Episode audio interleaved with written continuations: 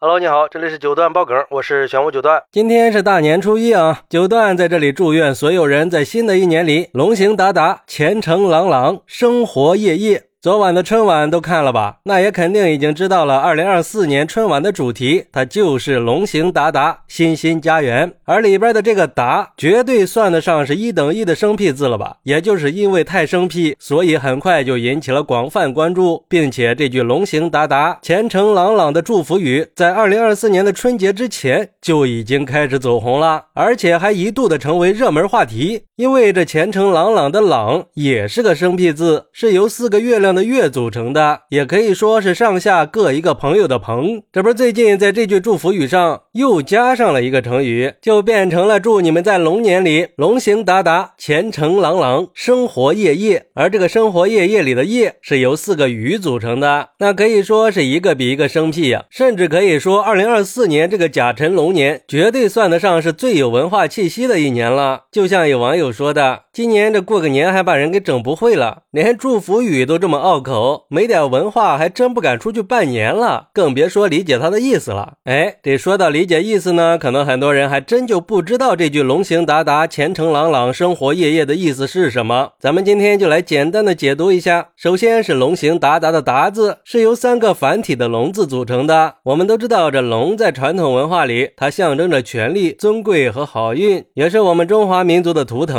而这个“达”字就是形容龙在飞翔的时候那种速度强。劲、威猛有力的景象，象征着力量和速度，所以龙行达达的寓意就是祝福事业和生活可以像龙在天上腾飞一样，充满活力、气势磅礴，有强大的生命力和积极向上的精神风貌。其次就是前程朗朗的朗字是由四个月字组成的，意思呢和明朗的朗是一样的，表示明亮清澈的意思。那前程朗朗就是前景光明、未来清晰可见的意思，用来祝福亲朋好友的美好未来，希望他们可以。在新的一年里，或者人生的道路上顺风顺水，前途一片光明，象征着成功和幸福。至于这生活夜夜的夜字，它是由四个鱼字叠在一起的，意思呢也就比较简单了，就是形容鱼很多的样子，也就是我们常说的年年有余啦。那这整句话的含义就是祝愿我们在龙年可以事业蒸蒸日上，龙腾四海，翱翔九天，前程似锦，一片光明，生活富裕，年年有余。确实是非常适合在春节的时候作为祝福语送给亲朋好友的。当然，如果从更深层次的文化角度来说，这句话可不只是一句简单的祝福语啦，它还蕴含着非常深厚的文化内涵，也反映出了我们中国人对吉祥好运的追求和对未来的美好期盼。尤其是在我们的传统文化里，龙可以从上古的祥瑞图腾，经过中华几千年的历史演变，让龙已经成为了我们的民族精神象征和文化符号，而且我们也一直被称作是龙的传人。所以说，我们对龙年那肯定会多一份期盼的。比如说，除了这句“龙行达达，前程朗朗，生活夜夜”以外，还有网友也找出了像“百业亲亲”这种形容力量的生僻字成语来作为祝福语。而且，我相信像类似的祝福语在二零二四年一定会越来越多，也都会成为一种最流行的热词。毕竟都是融合了传统文化元素和吉祥寓意的成语嘛。再加上过去的一年我们过得其实都不太容易，二零二四年呢？可能就会是充满希望和挑战的一年了。那在新的一年里，可能很多人就会对未来的生活有一种美好的寄托和期许，都希望在新的一年里可以像龙一样充满活力，拥有无限可能的发展前景。所以最后，我也希望我们可以一起带着这些希望和勇气去迎接新的一年，一起去走向更美好的未来。也真诚的祝愿所有人和我们的祖国都可以在这个特殊的甲辰龙年里，龙行达达，欣欣家园，百业亲亲，前程。朗朗，生活夜夜好。那你还知道哪些听上去很有文化的生僻成语可以作为龙年的祝福语呢？快来评论区分享一下吧！我在评论区等你。喜欢我的朋友可以点个订阅，加个关注，送个月票。也欢迎订阅收听我的新专辑《庆生新九段传奇》。我们下期再见，拜拜。